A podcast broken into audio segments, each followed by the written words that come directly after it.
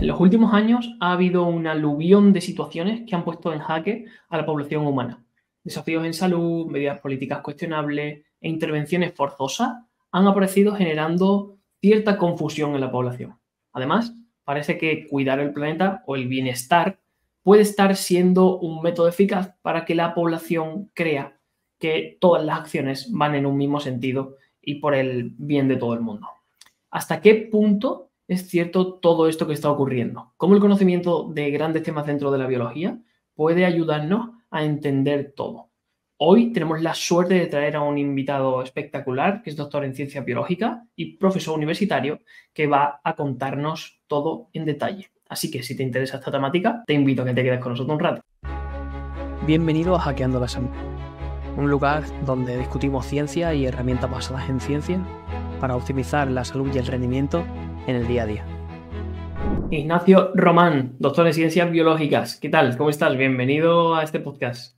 ¿Qué tal, Alejandro? ¿Qué tal? Buenos días a, ti y a todos tus seguidores y gracias por invitarme. Antes de nada, eso, yo te quiero, te quiero dar las gracias por pasarte por aquí. Sabemos todos que somos personas altamente ocupadas y encontrar un huequillo en la agenda, la verdad es que se hace preciado para, hablar de estos temas que creo que, hay tanta necesidad de tener diversos puntos de vista en la mente de todas las personas. O sea, no quedarse con, con la narrativa, sino, sino buscar esa multifactoriedad de opiniones para, realmente tener una buena idea de todo lo que, de lo, que está pasando hoy en día. Pero antes de nada y antes de meternos en los temas interesantes, te quiero, te quiero preguntar o quiero que le cuentes un poco a la gente eh, quién, es, quién es Ignacio, cómo llegas a la, a la biología, cómo llegas a este mundo de la ciencia y, y, por, qué, por qué este sector y no, por ejemplo, economía. Sí, te cuento, Alejandro. Mira, eh, yo eh, me viene toda la vocación mía como biólogo, como amante de la vida, de la naturaleza, por Félix Rodríguez de la Fuente. Cuando yo era pequeño, eh, pues todos los programas de Félix Rodríguez de la Fuente, todo el material de enciclopedias y, libros que él editaba, pues yo era un devorador, literalmente, de todo lo que Félix Rodríguez Fuente transmitía y quería ser como él, zoólogo o naturalista.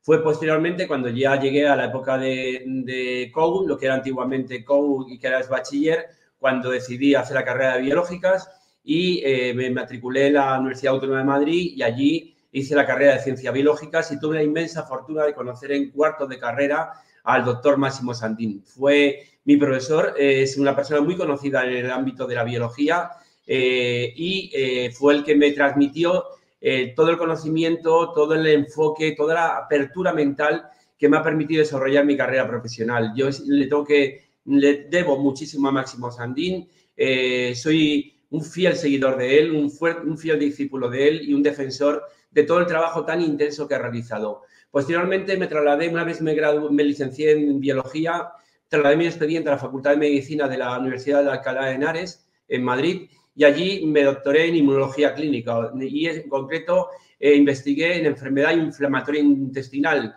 Dentro del campo de las enfermedades autoinmunes, trabajé en esas enfermedades del aparato intestinal, fundamentalmente enfermedad de Crohn, colitis ulcerosa. También trabajé, desarrollé mi trabajo en cáncer y eh, posteriormente eh, ya trasladé todo mi trabajo a la Universidad Alfonso X el Sabio, donde soy profesor de la Facultad de Ciencia de la Salud, en concreto e imparto microbiología y inmunología, aunque estos dos años estoy en excedencia porque he pedido dos excedencias eh, por razones personales y también para realizar una serie de trabajos eh, de divulgación y que quiero realizar durante estos dos años.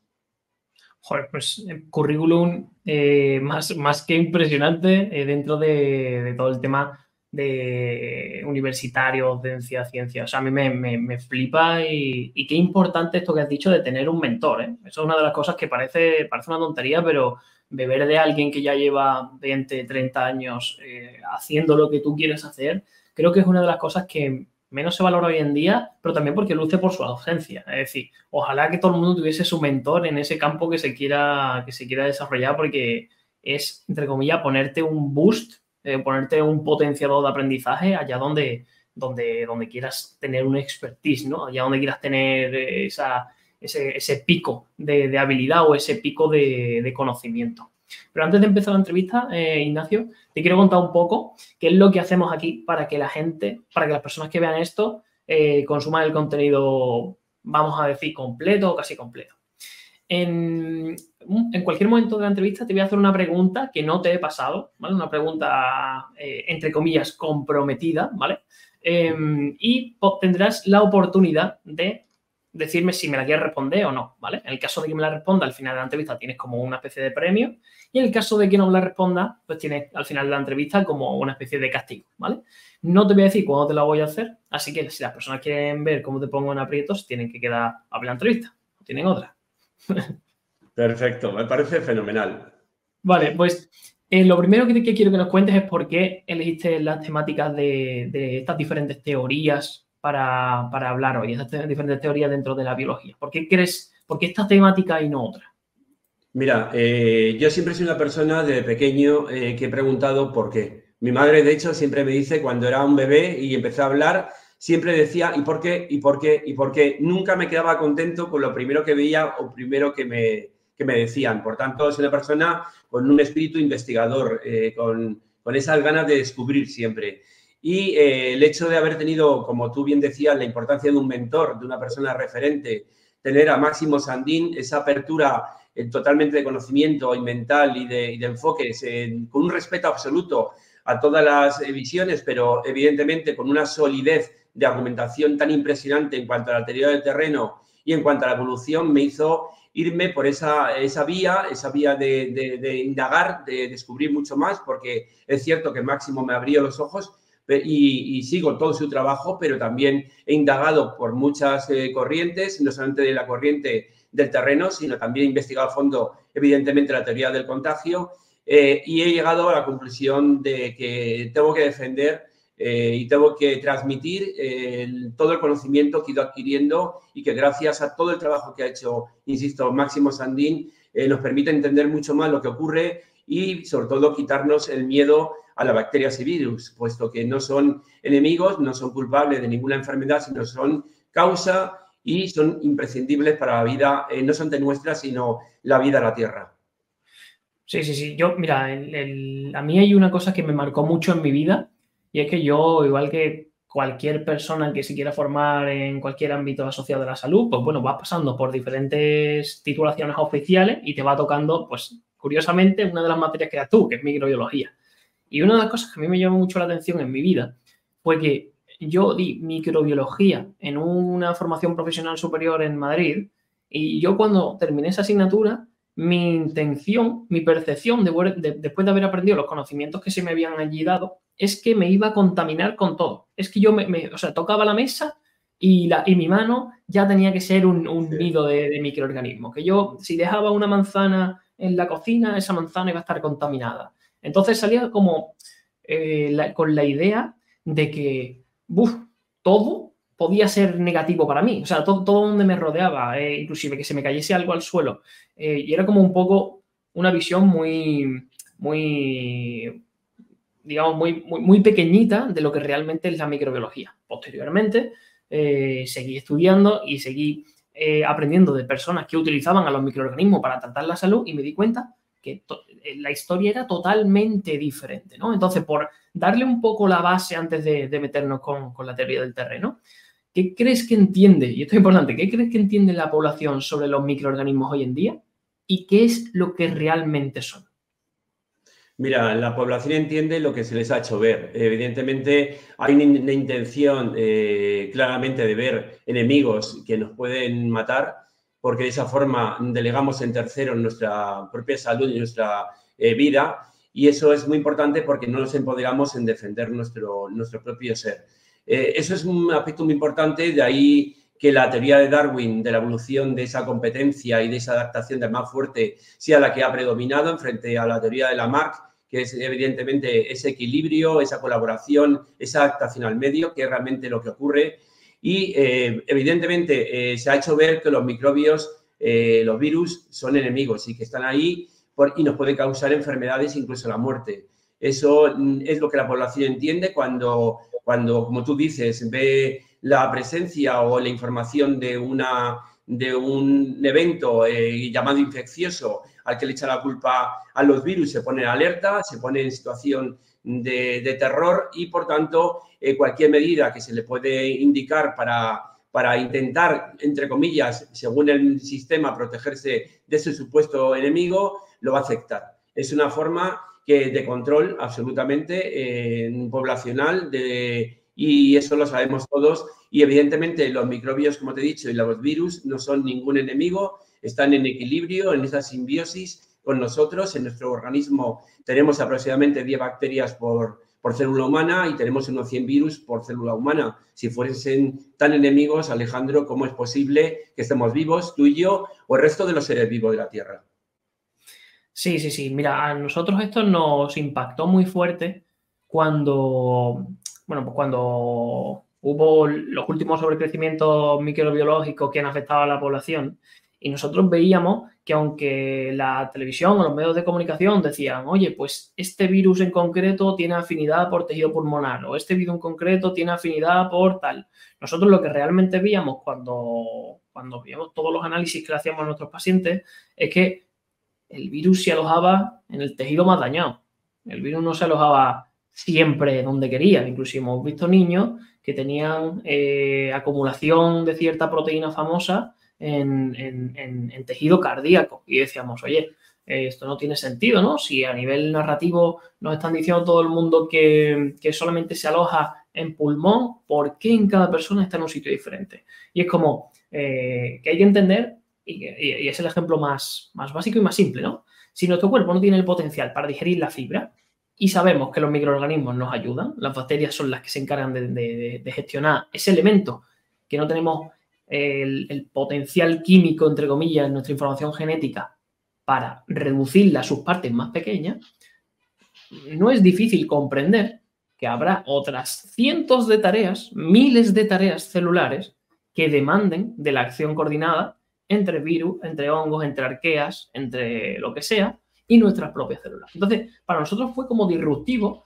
ver eh, o preguntarnos eh, por qué. Es decir, porque, poner un ejemplo, ¿por qué en una salmonellosis ha sobrecrecido este patógeno? ¿Qué, ocurría? O sea, ¿por qué tiene elementos en el medio extracelular para poder multiplicar eh, su población o para poder multiplicar su actividad metabólica?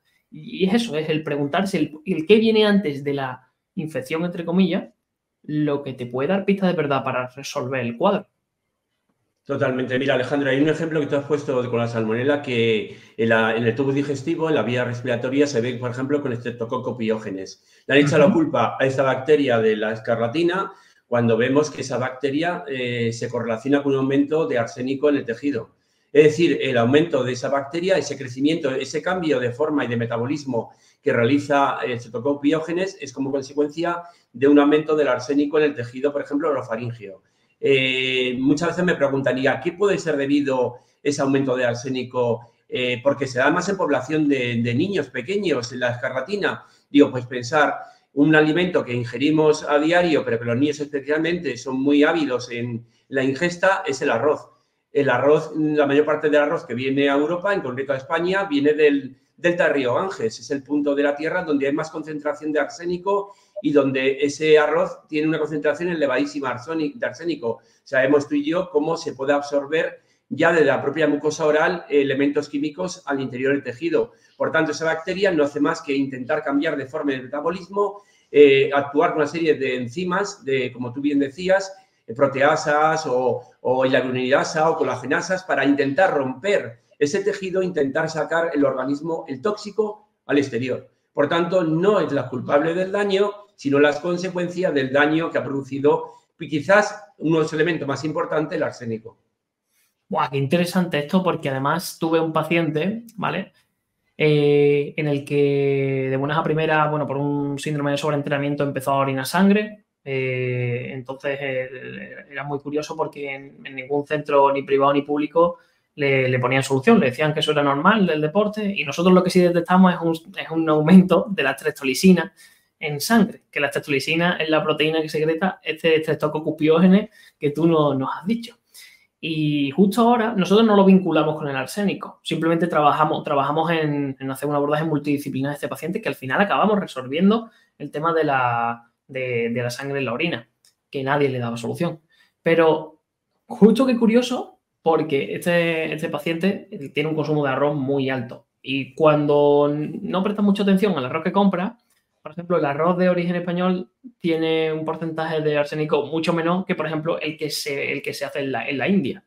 Y sobre todo el de la India es el más barato y el que más se comercializa después en, todo el mundo. Entonces, es como que, he hecho mucho clic con, con, tu, con tu diálogo porque he vivido situaciones así. Pero bueno, ahora que ya entendemos un poco la base, cuéntanos realmente, ¿qué es, qué es esto de la teoría del terreno? Mira, el teoría del terreno viene tanto de Bernard como de Jean. Jean es el padre de realmente la, teoría del terreno. Luego viene el apoyo de Bernard, en el que el terreno lo es todo. El terreno eh, es el, el mantenimiento de ese equilibrio que hay, esa homeostasis en el terreno es fundamental para mantener la enfermedad, ya que si no se mantiene ese equilibrio, esa homeostasis, entramos en un estado biológico llamado enfermedad, que no es nada más que un paso que da el organismo para volver al equilibrio y ese equilibrio es fundamental para mantener todos los sistemas del organismo humano en buen funcionamiento y, por tanto, mantener la vida. Por tanto, el terreno lo es todo, puesto que manteniendo esa homeostasis, ese equilibrio interno frente a las posibles alteraciones que pueda haber tanto a nivel interno como a nivel externo, nos permite mantener ese control adecuado de ese equilibrio y también de mantener la vida. Claro, Ignacio, pero en, en este sentido, eh, sabemos que en la sociedad a día de hoy hay muchos disruptores del terreno, ¿no? Podemos decir. Em, ¿Cuáles, según tu punto de vista, cuáles son los que más están afectando a la población hoy en día?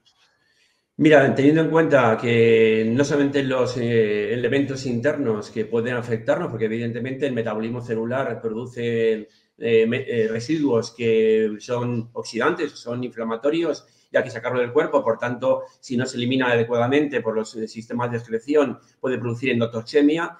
Nos vienen mucho del exterior, como tú bien dices. Hay mucho eh, elemento químico que sabemos que ahora mismo eh, está en el ambiente, no solamente la alimentación a través de distintos conservantes, colorantes, acidurantes, espesantes, emulgentes, pesticidas, etcétera, que muchos de ellos son disruptores hormonales y también va a provocar una disfunción en el metabolismo a través de hormonas. También son disruptores eh, mitocondriales, es decir, van a afectar esa caldera energética celular que produce eh, energía en nuestras células, que es la mitocondria, sino que también son eh, elementos electromagnéticos. Tenemos no solamente esa afectación química ambiental que nos entra, no como os he dicho, no a través de los alimentos, cosméticos, prendas, porque la propia prenda lleva de, retardadores de llama, que son disruptores hormonales, sino la propia eh, atmósfera, vemos ahora mismo en el cielo distintos elementos eh, que hace décadas no lo veíamos, que claramente no son normales. Y esos elementos han sido analizados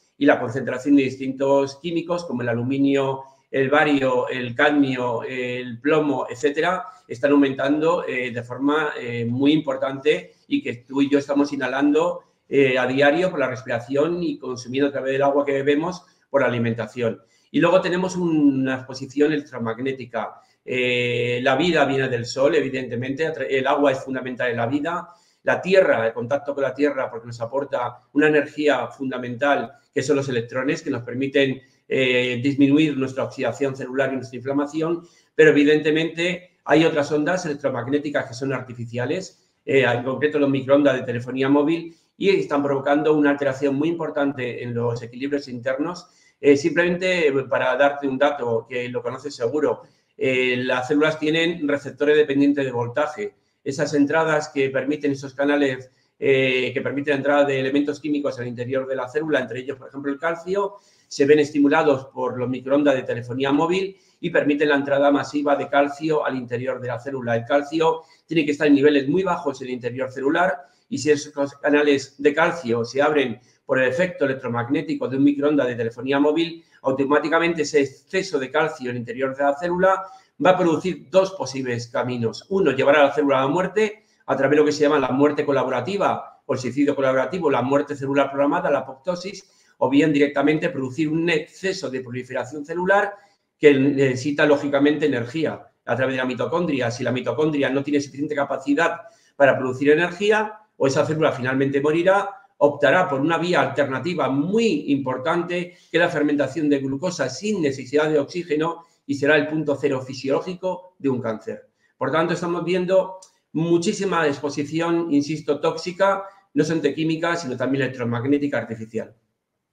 Sí, mira, yo hice una, Ignacio, hice una serie de vídeos hablando sobre minerales, ¿vale? Y hablando sobre qué cantidad real necesitamos de cada mineral. Y es muy curioso, eh, y esto lo explicaba en cada vídeo, que eh, dependiendo del volumen de ese mineral en la corteza terrestre, eh, si el hierro tenía más cantidad que, por ejemplo, el titanio, que no se encuentra en la corteza terrestre, tiene sentido que los seres vivos que vivimos en la corteza terrestre, en la corteza terrestre, las plantas, los animales, los humanos, las necesidades de ese mineral sea más alta o menos alta, dependiendo de la concentración que hay en la corteza terrestre. Entonces, eh, ¿qué es lo que hace el ser humano? Bueno, pues para desarrollar la tecnología o para, para su, su, propio beneficio, es sacar lo que hay dentro de la corteza terrestre, o sea, sacar lo que hay en el interior de la Tierra y utilizarlo para crear nuevos materiales, nuevas tecnologías, etcétera, etcétera. Eh, como siempre, se ejecuta y después se piensa si lo que se ha hecho es positivo o no es positivo para la salud. Pero llevamos años consumiendo recursos y utilizando cosas que no deberían estar expuestas al ser humano de forma directa. Sí podría de forma ocasional, como tú bien has dicho, hay sitios en el planeta donde a lo mejor hay aguas ricas en azufre o donde a lo mejor hay eh, ciertos, digamos, ciertos eventos eh, geográficos que eh, hacen que esa zona sea rica en unos elementos concretos, por ejemplo, eh, hay, algunos hongos medicinales que solamente salen en la punta de una montaña a una altitud concreta, una temperatura concreta, una presión concreta, y eso es lo que le hace especial. Pero cuando nos llevamos esas cosas que no deberían estar, eh, digamos, en contacto con todas las personas humanas, hay que entender que tenemos, que tenemos repercusiones. Y ya, bueno, si hablamos de nuevos productos de, de hogar, ambientadores eh, y todo, todo esto, parece, parece de cine, porque cuando uno lo tiene cerca y tiene un estado más o menos correcto de salud, no lo percibe, pero cuando nosotros, por ejemplo, hemos trabajado con personas con síndrome químico múltiple, con eh, sensibilidad electromagnética, que no pueden estar en ninguno de estos entornos, te das cuenta de que, de que, oye, de que igual que pueda haber una persona que tenga un umbral del olor más alto que tú y se dé cuenta de cosas que tú no te das cuenta, estas personas se están dando cuenta de todos los alterantes que tenemos y que sin embargo no notamos de primera mano. Y es un tema realmente preocupante porque es bioacumulable. Totalmente. Además, fíjate que, lo que tú comentas, en la Tierra, dependiendo de la zona, la adaptación que tiene el ser vivo es increíblemente potente. Por eso eh, todo en la teoría de la mar en cuanto a adaptación al medio y la colaboración es muy importante frente a la teoría de Darwin de, la competencia, puesto que en los seres vivos nos adaptamos a las circunstancias del terreno, del medio, y ahí, por ejemplo, como tú decías, hay hongos que crecen en determinado punto y no en otro, puesto que hay un elemento mineral especialmente importante, tenemos bacterias que se adaptan a la presencia de azufre en determinadas concentraciones muy elevadas que no podría sobrevivir ningún ser vivo. Tenemos bacterias que viven en concentraciones de sales elevadísimas, glucosódico muy elevada, eh. Es decir, que tenemos una capacidad, los seres vivos, de adaptación al medio. Por eso es muy importante la alimentación, el intentar comer alimentos de proximidad y temporada, porque eso va a permitir eh, coger eh, o alimentarse de sustancias que tienen la misma capacidad eh, de concentración de nutrientes, la misma frecuencia del agua que tenemos tú y yo en ese momento, en ese terreno. Sí, vale, entendiendo ya esto, entendiendo que estamos expuestos, entre comillas, a un, mar visible e invisible de cosas que pueden alterar la salud y, después expresarse fenotípicamente como cualquiera de las enfermedades modernas que hoy existen, desde diabetes, fibromialgia, ELA, etcétera, etcétera. Em, cuando ya la población, digamos que eh, está viviendo en esta, en esta piscina de elementos alterantes y ocurre un, sobrecrecimiento concreto de un microorganismo eh, con carácter contagioso, explícanos qué es lo que pasa, cómo, la teoría del contagio explica esto o, cómo, eh, cuál es la narrativa oficial y realmente qué es lo cierto. Sí, la, teoría del contagio que viene evidentemente de Koch y también de Pasteur, hablamos del final del siglo XIX, principio del XX, que fue, eh, digamos, el sostén del informe Flexner que cambió los planes de, de educación en las escuelas universitarias de medicina y ciencia de salud en Estados Unidos y luego en el resto del mundo, pues evidentemente se basa, como te he dicho anteriormente, en la línea de la teoría de Darwin, es decir, la supervivencia del más acto, del más fuerte. Eh, quiere decir que todo animal enfermo eh, por una supuesta enfermedad infecciosa tiene que tener ese microorganismo y los animales sanos deben carecer de dicho microorganismo y tú, sabemos, y tú y yo sabemos que eso no existe, o sea, eso no se cumple. El primer postulado de Koch, que son cuatro postulados, en el que eh, todo animal enfermo sí tiene ese microorganismo y no es cierto, y que todo animal sano no lo tiene y tampoco es cierto. Ahí tenemos el Mycobacterium tuberculosis, un porcentaje muy importante de la población eh, humana tiene positivo el, bacilo de, el Mycobacterium tuberculosis, el bacilo de Koch, y sin embargo no tiene tuberculosis. Por tanto, la presencia de microorganismos no es causa directa de enfermedad. Y también pacientes diagnosticados con Mycobacterium tuberculosis, supuestamente porque ha provocado la tuberculosis, cuando se le hace el cultivo y también atención para determinar la presencia de dicho microbio, no se detecta. Por tanto, ¿cómo es posible un diagnóstico de tuberculosis si la presencia inevitable de esa bacteria? Por eso te digo que eh, la teoría del contagio es la teoría que ha predominado eh, en el siglo XX y lo que llamamos el siglo XXI, porque evidentemente responde a intereses económicos muy poderosos y también a un control social, eh, porque dejamos ante un supuesto enemigo que nos puede llevar a la muerte, dejamos en manos de terceros nuestra propia libertad y nuestra propia salud. Sí, sí, sí, sí. Yo siempre pongo el ejemplo también del, del, virus del herpes. Oye, todo el mundo tenemos el virus del herpes, pero no significa que vayamos a tener herpes en nuestra vida o que no se nos vaya a expresar todos los veranos, etcétera, etcétera. Eh, hay, que, hay que interiorizar que la mayoría de los microorganismos a los que la población, entre comillas, puede tener miedo ya viven en nosotros. O sea, no, no pasa nada. La cosa es estar en un buen estado de salud donde el, microorganismo para ayudar a tus propias células no se vea en la obligación de sobrecrecer o, como tú bien decías, cambiar su metabolismo, romper tejidos o tener efectos secundarios eh, nocivos. Entonces, bueno, para quitarle un poco, Ignacio, de intensidad a la, a la entrevista, te voy a hacer ahora la pregunta incómoda. Em, y antes de respondérmela, dime, o sea, dime antes si me la vas a responder o no. Y después, quien me conoce, me conoce y sabe lo comprometido que soy, que no me, no me echa atrás nada. vale, pues te quiero preguntar eh, en, tu desarrollo profesional, académico y demás, eh, porque a mí me ha pasado, yo, tengo 28 años, me ha pasado ya varias veces, pero ¿qué, crees que ha sido lo más grande que has desaprendido? Que, que te ha llevado muchos años diciendo, ostras, esto es así, y ha llegado un punto de tu vida en el que has dicho, vaya, pues a lo mejor no es tan así. Pues mira, dos cosas, eh, una a nivel científico y otra a nivel social. A nivel científico, la teoría de Darwin. Claramente eh, fue la que me hizo desaprender el conocer el taller de maestro y de profesora Máximo Sandín.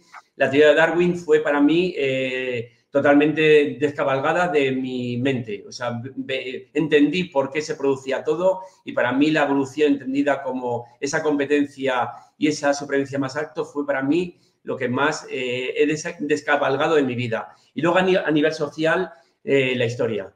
Eh, nos han contado una obra de teatro que la, la, realidad está detrás del escenario. Y toda la historia que nos han contado de hace siglos prácticamente es todo mentira. Entonces, son las dos cosas que me han hecho pues entender de otra forma la sociedad y la vida. ¿Tú crees también, o sea, independientemente de, obviamente, del, plano científico, del plano académico, porque es cierto, ¿no? Que se ve, o cuando empiezas a hacer un poquito de investigación, que hay muchas otras teorías que son muy válidas, o muchas hipótesis, no voy a decirle teoría, hay muchas otras hipótesis que son muy válidas o que tienen más, o que se acercan más al raciocinio humano, que han quedado en el olvido. Por ejemplo, eh, la helioterapia, eh, investigadores que ganaron en su día nobles por la helioterapia. Ahora no, no, se sabe ni quiénes son. Escuchas el nombre y ni siquiera te suena de haberlo escuchado en, la escuela. Entonces, yo sí que lo veo mucho en el plano, en el, plano científico, en el plano de la salud, en el plano de, la biología y humana. Pero, ¿crees que también ocurre a nivel de, historia? ¿Crees que también ocurre, por ejemplo, en economía, en, otros sectores diferentes? Totalmente, date cuenta que la economía y la historia va unida, o sea, la economía con el ser humano va unido y nos han contado, insisto, distintos acontecimientos históricos, eh, muchos ligados a acontecimientos económicos que han sido claramente programados, que parecían que un crack se producía por una circunstancia determinada y estaba ya previamente programada, como posiblemente venga ahora en los próximos años otro crack económico que ya lo vimos en menor medida en los años 30 del siglo XX y en Estados Unidos, pues ese crack económico está siendo muy orquestado desde hace décadas y ahora mismo posiblemente en los próximos años será el punto final que ejecutarán ese plan establecido. Por tanto, todo no pasa por casualidad, eh, pasa por una causa determinada y eso sabemos que ocurre tanto a nivel científico como a nivel, a nivel histórico y económico. Aunque es verdad que no, nada tiene una causa única tiene causas complementarias que se van uniendo para generar una causa suficiente para desencadenar el acontecimiento. Sí, sí, sí, sí. Yo estoy, estoy totalmente de acuerdo. Creo que, que, al final eh, seguir, seguir, entre comillas, el camino que, te, induce la cultura, desde que naces, eh, la educación que te proponen, eh, digamos, el estilo de vida que te proponen, la comida que te, que te ponen delante, eh, eh, todo te lleva a, un destino poblacional, eh, la verdad que horroroso. Porque cuando tú te pones a ver las estadísticas, ¿dónde acaba el 80% de la población? ¿Dónde acaba el 90% de la población? Pues acaba demente, sin saber quién es, sin reconocer a su familia, sin saber valerse por sí mismo y viviendo 20 años, 15 años, 10 años como un zombie, literal como un zombie. Eh, sin, poder aportar nada a la sociedad. Y yo creo que la vida es interesante para aportar, o sea, para aportarte a ti, para aportar a tu círculo y para aportar, para dejar algo en el mundo, ¿no? O sea, porque si no, ¿para, ¿para qué estamos aquí? No tiene, no tiene mucho sentido. Entonces, antes de, hacerte una pregunta que tengo muchas ganas de hacerte sobre, sobre, sobre el plan quizá un poco más político, salud, que, nos viene ahora, eh, he visto en tus redes sociales eh, estás compartiendo mucho eh, temas de, bueno, de lo que está ocurriendo en el cielo y en el clima, ¿no? También muy asociado a lo que, a lo que está, a las manifestaciones que están habiendo ahora con los agricultores, los precios de, digamos, de los, de los productos vegetales, etcétera, etcétera. Que, según tu punto de vista eh, y, obviamente tu estudio dentro de la biología, ¿qué está ocurriendo en el, en el cielo? ¿Qué está, porque la gente hay, hay, digamos, como yo veo como dos bandos muy separados. Uno que dicen que están, los otros están súper locos y otros diciendo que, oye, están haciendo cosas en el cielo que nos perjudican. Mira, lo que hablábamos antes del terreno de la homeostasis y del equilibrio para mantener ese sistema del cuerpo en buen funcionamiento y el cuerpo ajusta cuando se rompe el equilibrio y se está en estado de enfermedad, ajusta presión, hormonas, proteínas, síntesis de proteína, producción de energía para volver al equilibrio, pues evidentemente ahí tenemos bacterias y virus para colaborar con nosotros, como hemos hablado anteriormente. Los virus eh, son mensajeros que sacan una célula intoxicada, eh, dañada al exterior en forma de exosomas para liberar eh, tóxico y también para comunicar instrucciones de mensaje a otros a otra célula del tejido para que se ponga el estado inflamatorio del tejido paralelo a un sistema de reparación del daño. Eso conlleva una vuelta de equilibrio, por tanto, insisto, eh, se sabe cuando un tejido es dañado eh, por un químico, por un electromagnetismo, va a emitir eh, una serie de adaptaciones de compensación, entre ellas exosomas, por tanto virus, pero los virus no son para causar enfermedad, sino para restablecer el equilibrio. Y ahí está lo que tú me preguntabas. El hecho de esa contaminación química que está viendo a través de esas estelas en el cielo, que se llama de condensación de vapor de agua cuando todos hemos conocido, yo ya tengo más recorrido que tú, yo en el cielo no veía anteriormente ese tipo de estelas porque desaparecían en cuestión de segundos o, mm, pocos minutos y ahora se mantiene durante tantos minutos y se van abriendo y además con unas ondulaciones que es extraño y que vemos cómo cambia el tiempo, cómo las nubes desaparecen, cómo baja la humedad relativa del aire, cómo eh, directamente sube la temperatura, pues evidentemente sabemos que eso no puede ser normal y eso está produciendo también al analizar las aguas, los suelos y el aire eh, en estas situaciones, eh, de forma llamativa la presencia de esos elementos químicos eh, tóxicos en niveles muy elevados. Eso está produciendo una alteración del equilibrio interno que va a provocar, evidentemente, Alejandro, una salida de tóxico al exterior de la célula en forma de exosomas, en forma de virus, a los cuales van a echar la culpa del daño. Evidentemente, la estrategia no solamente puede ser una estrategia de modificación artificial del tiempo para echar la, culpa a, un supuesto eh, cambio del tiempo, del clima que siempre hay a la Tierra, porque la Tierra está en continua evolución, continuo cambio, eso nadie lo va a negar porque estamos cambiando, todos cambiamos, evolucionamos, incluyendo la Tierra a diario, pero de forma artificial está claro que parece que está siendo realizado.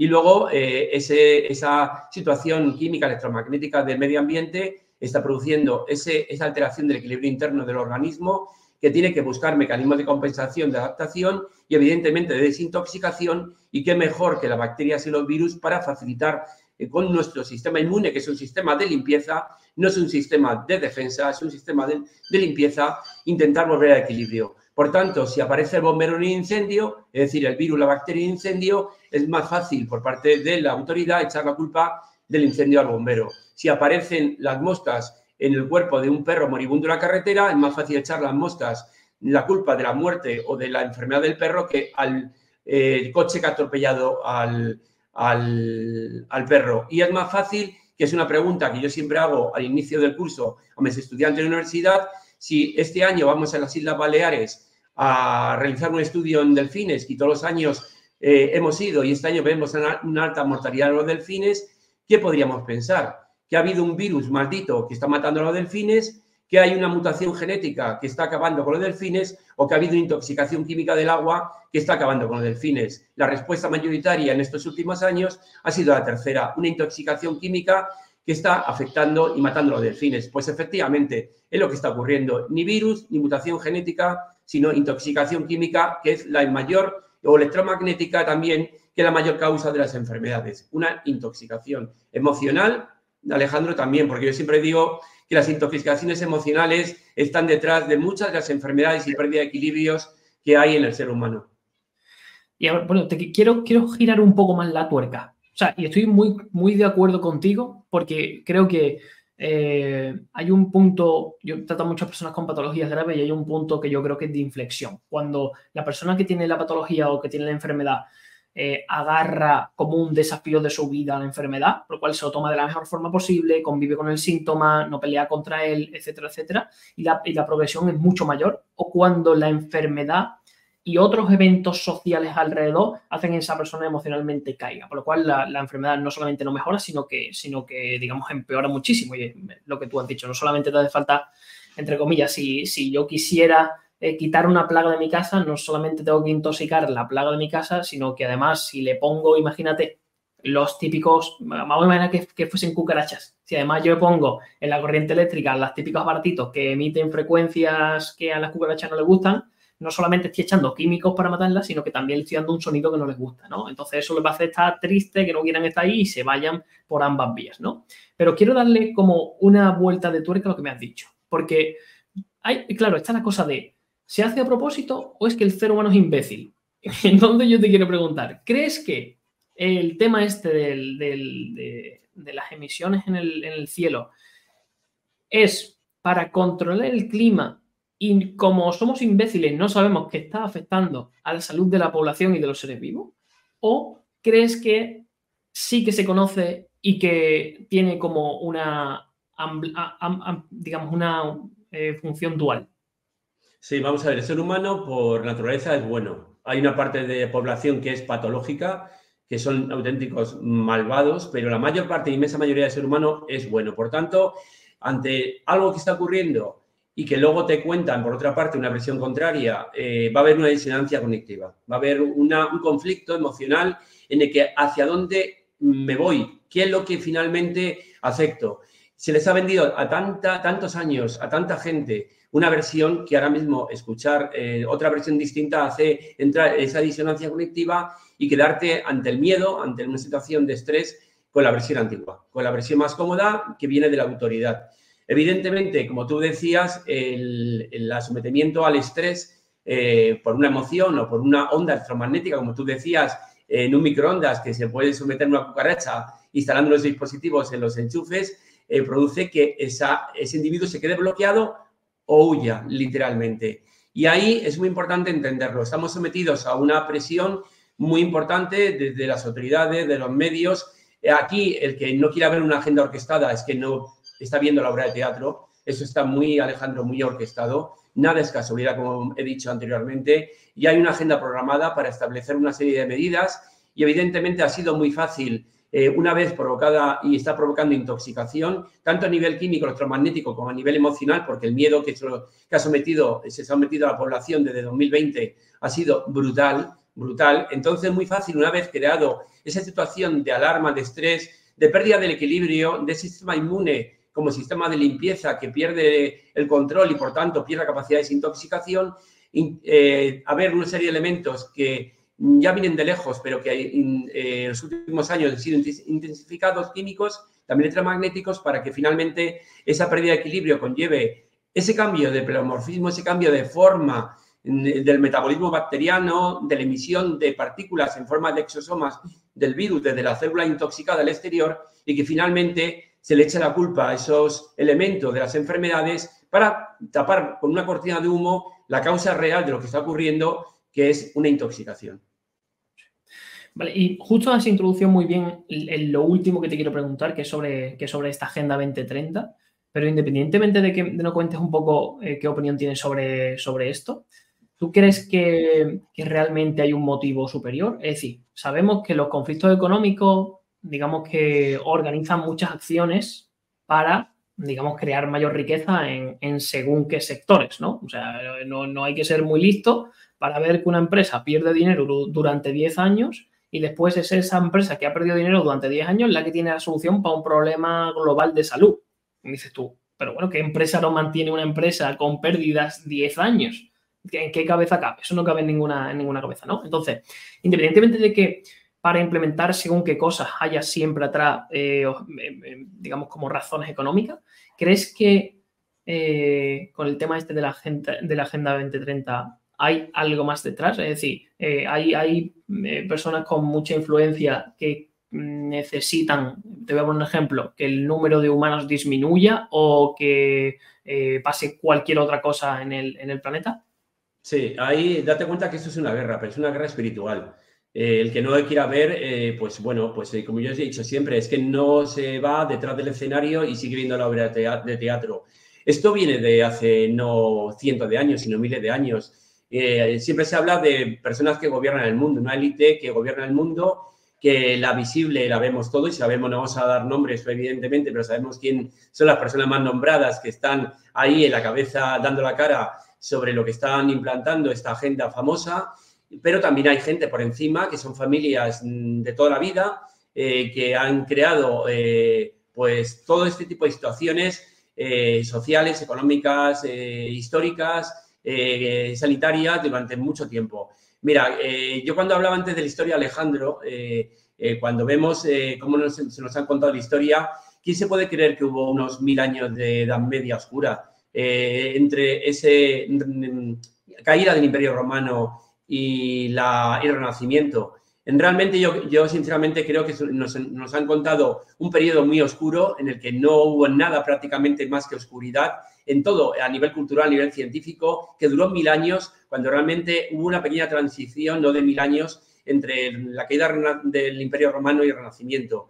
Por tanto, eh, también hay muchos datos históricos por parte de, investigadores independientes en los que hablan de de un anterior reseteo, como el que hablan ahora el Big Reset, un anterior reseteo hace dos siglos y medio, aproximadamente entre 1750 y 1850, en el que hay muchos eh, restos, tanto a nivel arquitectónico como a nivel eh, social, que demuestra que ahí hubo una civilización muy avanzada que fue eh, cambiada y que no nos han contado esto. Quizás, como yo te decía antes, hay una guerra espiritual en la que periódicamente tiene que haber una, un reseteo, una eliminación de la, del crecimiento, tanto en población como en capacidad eh, eh, tecnológica y científica del ser humano para volver a un punto no cero, pero casi cero.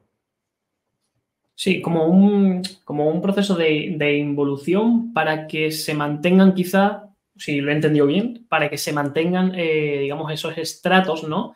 O esa sociedad feudal que quizá en la Edad Media era como mucho más perceptible, o la historia si no lo dice, y ahora también existe, pero es imperceptible, entre comillas. Totalmente, sí, porque fíjate, hablamos de, de la edad feudal. Yo hablo mucho que lo que es esa famosa agenda va a ser una dictadura feudal. Entonces, volver a que no tendrás nada y serás feliz. Es decir, como ocurría en esa famosa época feudal, y que nos han vendido como mil años de la época medieval, pero que realmente eh, yo, por todo lo que he ido indagando de personas que han profundizado mucho en este contenido histórico, lo reducen a un periodo mucho más corto. Evidentemente, eh, la propiedad privada eh, quieren que pase a, mano de cuatro, que perdamos nuestros derechos y libertades adquiridos durante mucho tiempo y esa agenda tan bonita en un montón de contenidos que, son, eh, todo el mundo firmaríamos eh, aparentemente los contenidos de esa agenda, pero cuando uno profundiza en lo que realmente busca esa agenda, realmente es el control total del ser humano y la pérdida de tus propios derechos y libertades y de la propia eh, propiedad privada. Mira, justo ayer, a, colación de todo esto que estamos hablando, estuve viendo bueno, una entrevista sobre un funcionario de prisiones, ¿vale? un funcionario de prisiones que nos contaba cómo, qué ocurre, qué ocurre en estas prisiones donde hay personas que, bueno, pues que se le dan todo lo que necesitan, un hogar, una cama y comida tres veces al día y no tienen que hacer prácticamente nada, pueden leer lo que quieran, pueden hacer ejercicio, pueden hacer carreras universitarias, pueden hacer lo que quieran.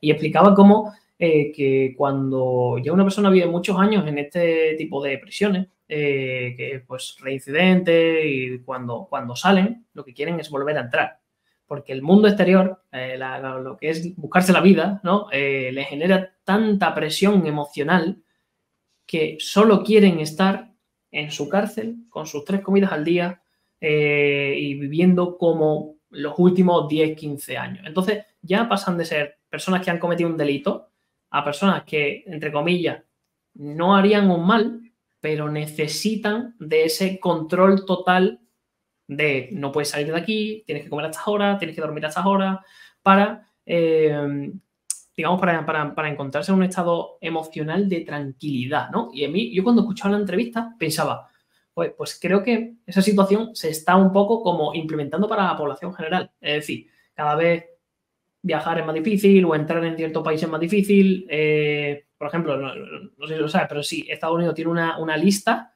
de, países que si tú lo has visitado ya no puedes entrar en Estados Unidos. bien porque haya conflicto entre ambos países o bien porque, digamos, eh, a nivel económico no le interesa a Estados Unidos que entren personas de ese, de ese sitio, como por ejemplo Corea, ¿vale? Por poner un ejemplo.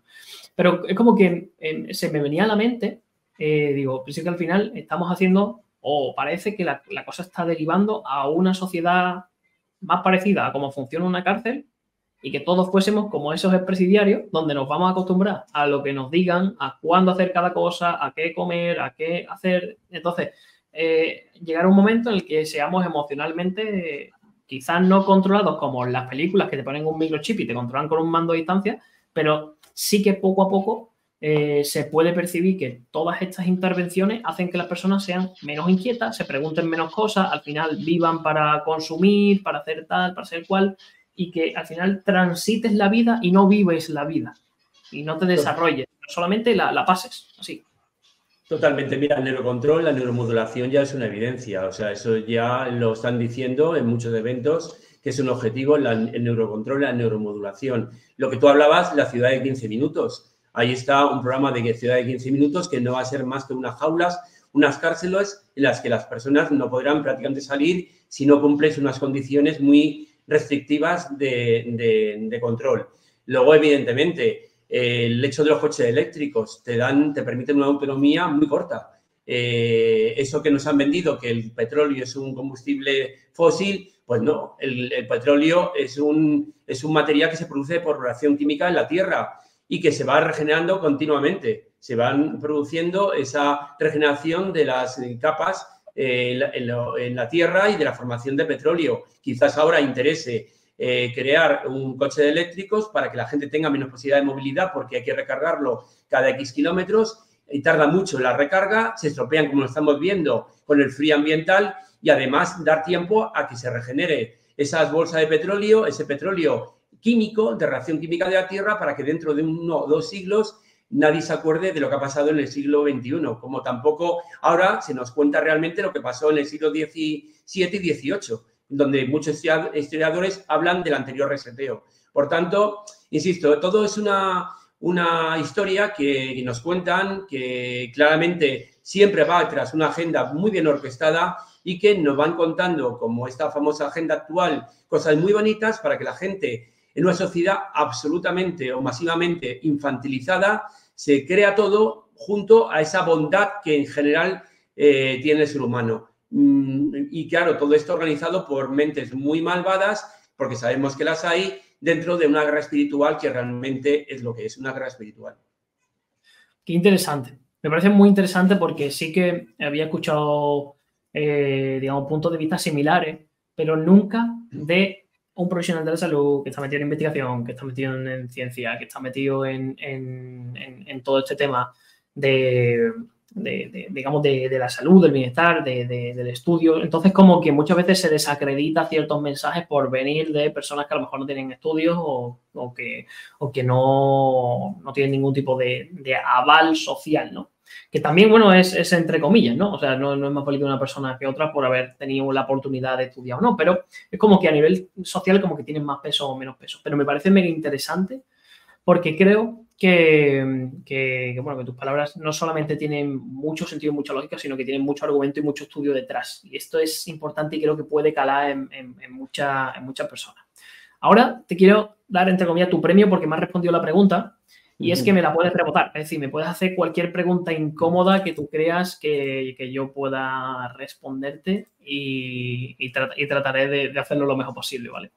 Y después te diré que nos, que bueno, que sepan todos los que nos están viendo que vamos a poner el contacto de, Ignacio, lo vamos a poner en, la descripción, aunque bueno, su cuenta de Instagram es arroba Ignacio Ciencia, ¿vale? Lo pongo por aquí abajo, ¿vale?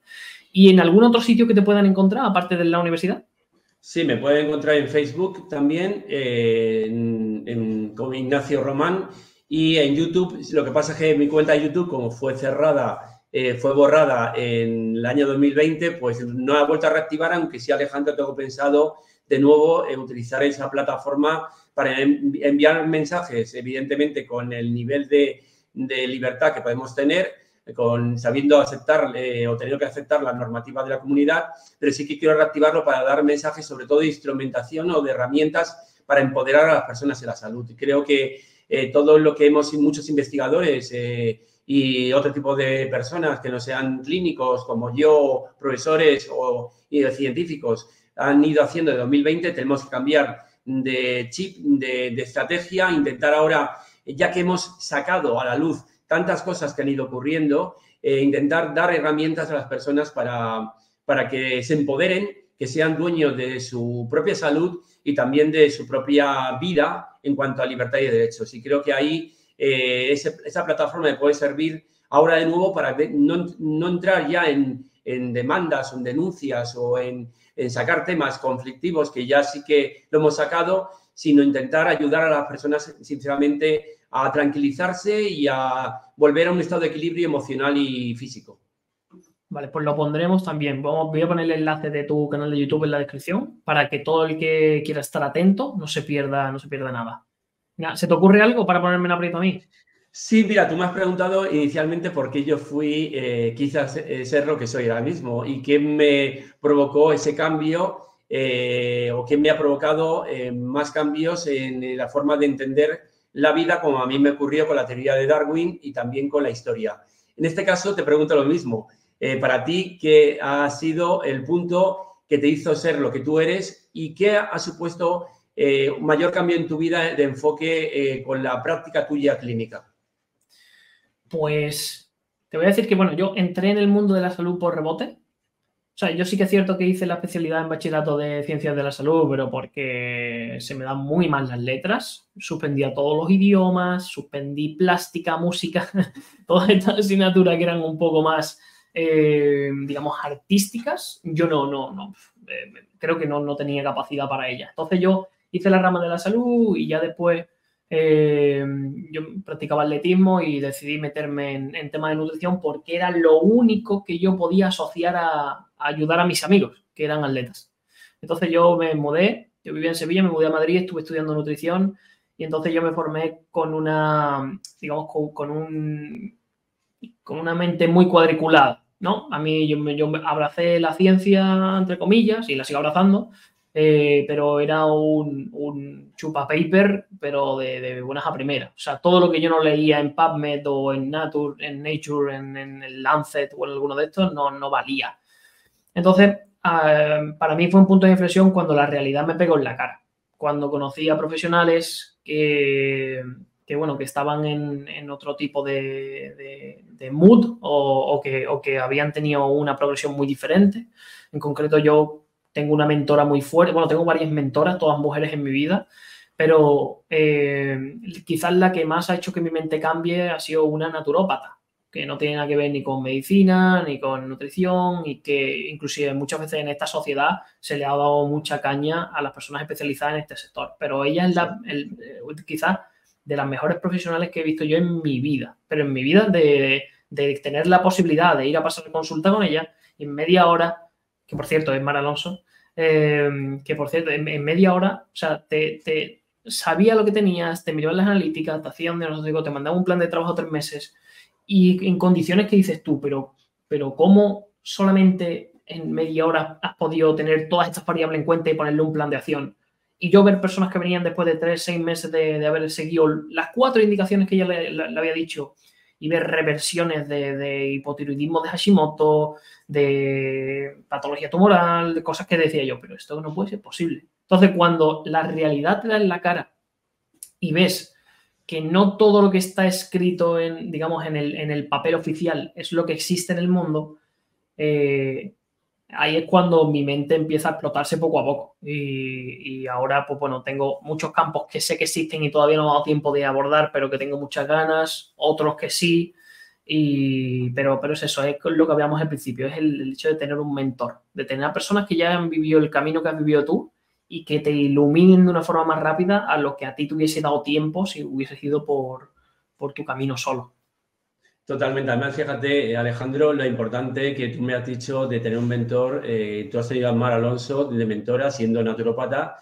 Te ha permitido, eh, además, como pasa con Máximo Sandín, te abren los ojos. Ellos no te transmiten que veas eh, simplemente con la visión de ellos, sino te permiten que puedas indagar en otras visiones. Yo en el aspecto terapéutico, en la parte clínica, la parte funcional que yo hago en biomedicina funcional, he abierto mis ojos a las cinco leyes biológicas de Hammer he abierto a la, homeopatía, me he abierto a la bioresonancia, a muchas eh, formas de enfoque distinto de la, de la salud. Y realmente estas personas que han sido mentores para nosotros, para ti, para mí, nos ha permitido tener esa mente abierta, que no todo está en los papers, no todo está en las grandes revistas científicas, sino que en el día a día muchos eh, especialistas de distintas ramas están viendo resultados eficaces y que tenemos que aplicarnos para mejorar, ayudar a mejorar la salud, porque al final el que cura es el cuerpo, es la persona. Nosotros aplicamos nuestro conocimiento, nuestras herramientas, pero al final lo que hacemos es empoderar a la persona en la recuperación de su salud. Yo siempre digo que tenemos que tratar la enfermedad con la misma, con la misma intensidad con la, que, con la que viene. Es decir, si nosotros sabemos, y esto lo puedes leer donde sea, que un proceso de aterosclerótico se da por la combinación de 10, 15, 20 factores, ¿en qué cabeza cabe que solamente con un fármaco que te diluye la sangre vas a quitar el problema? Porque estás aplicando un factor contra 15. Eh, vas a perder el partido.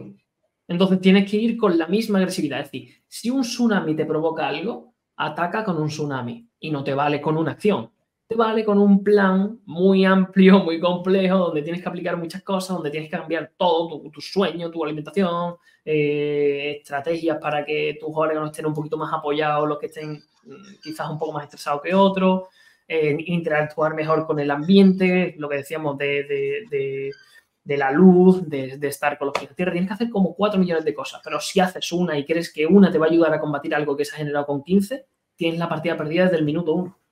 Exactamente, es que bala de, plata no hay, ni en medicina convencional ni la llamada medicinas alternativas. No, hay un recurso único para una situación. Como tú dices, cuando te viene un tsunami con un montón de afectaciones, de pérdida de equilibrio en muchos sistemas, tenemos que abordarlo de muchos enfoques.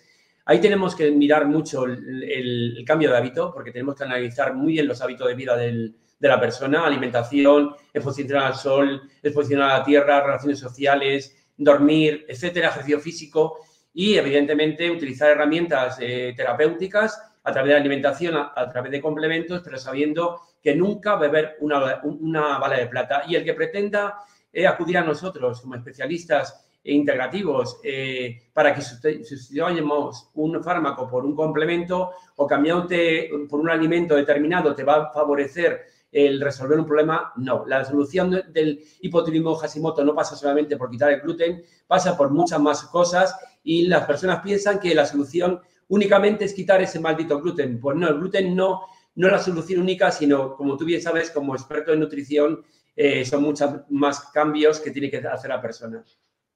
Sí, sí, Pues, pues la verdad es que me, ha, encantado esta presentación. De hecho, se queda como un poco corta. Así que si le damos vuelta a la cabeza, dentro de un tiempecito te volveré a invitar y hablamos de, las siguientes cosas que ocurran y que necesiten, necesite la población conocer diversos puntos de vista más allá de lo que se comenta por, por la televisión. Así que nada, te quiero dar las gracias por haber venido, eh, por, por, haber mostrado aquí el 100% de, tu sinceridad, de conocimiento, que sabiendo cómo son las redes sociales y sabiendo cómo son el tema de, los baneos y de las restricciones, eh, no todo el mundo lo hace, así que yo te lo agradezco muchísimo. Y, y nada, si quieres decir algo antes de despedirnos.